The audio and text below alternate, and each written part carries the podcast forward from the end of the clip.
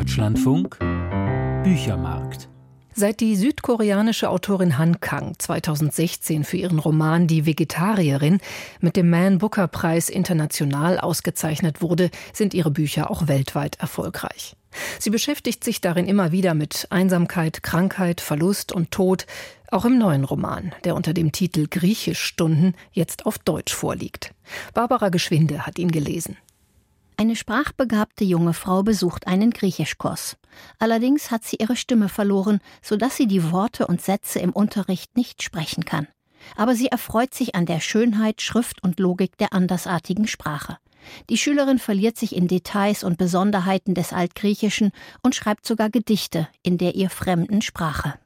Nachdem sie einen Augenblick nachdenklich die Tafelaufschrift betrachtet hat, nimmt sie ihren Bleistift und schreibt das Wort in ihr Heft. Sie hat noch nie eine Sprache mit so komplizierten Regeln kennengelernt.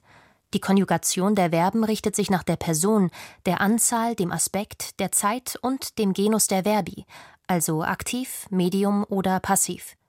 Aber dank all dieser ausgeklügelten und präzisen Regeln sind die Sätze kurz und prägnant. Ein Subjektiv ist nicht notwendig.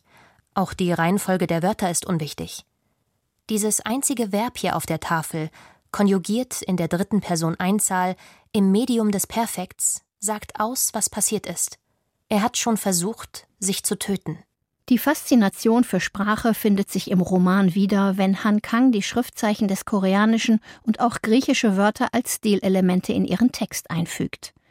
Auch wenn im Text die Übersetzungen folgen, wird mit einem Blick deutlich, dass jeder ein Analphabet ist, wenn er sich außerhalb des gewohnten Zeichensystems bewegt.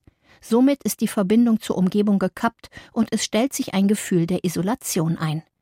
20 Jahre zuvor war die Frau schon einmal plötzlich verstummt. Damals half ihr das Erlernen einer Fremdsprache dabei, ihre Stimme wiederzufinden. Der Verlust der Sprache war nach dem Tod ihrer Mutter und dem Verlust des Sorgerechts für ihren Sohn eingetreten. Der Griechischlehrer hat mit einem anderen Verlust zu kämpfen. Er erblindet allmählich. Dieser Prozess ist langsam, aber unaufhaltsam. Mit viel Disziplin kann er seinen Griechischunterricht durchführen. Dort kommen, so heißt es, nur bestimmte Menschen zusammen. Was auch immer die Motivation des Einzelnen ist, sie haben jedenfalls eine Sache gemeinsam. Wer Altgriechisch lernt, ist sowohl vom Lern- als auch vom Sprechtempo eher ein bedächtiger Mensch, der seine Gefühle nicht offen zeigt. Ich selbst gehöre auch zu dieser Kategorie. Es sind einsame Helden, die Han Kang in ihrem Roman präsentiert. Zugleich werden die Protagonisten durch ihre individuellen Beeinträchtigungen zu Verbündeten. Sie erkennen einander in ihrem gemeinsamen Schmerz. Beiden fehlte die Liebe eines nahestehenden Menschen. Die Autorin findet dafür mystische, teilweise surrealistische Bilder. Manchmal hat sie das Gefühl, kein Mensch zu sein, sondern eine wandelbare Materie, mal fest, mal flüssig. Wenn sie heißen Reis isst, fühlt sie sich wie Reis. Wenn sie ihr Gesicht mit kaltem Wasser wäscht, fühlt sie sich wie kaltes Wasser. Dennoch ist sie weder Reis noch Wasser, sondern eine harte, nicht verformbare Masse, die sich mit nichts anderem vermischt. In Griechischstunden erzählt Han Kang vom Menschsein und Menschwerden und gibt dem menschlichen Leid eine Sprache. Es sind zwei Außenseiter der Gesellschaft, die ihren eigenen Weg gehen auf der Suche nach Liebe und Nähe. Aus zwei Perspektiven erfahren wir von ihrem Innenleben. In dieser offenbarten Intimität und Verletzlichkeit ist ihre Einsamkeit universell. In einer sehr klaren und nüchternen Sprache wechseln sich hyperrealistische Schilderungen mit Irrealem ab.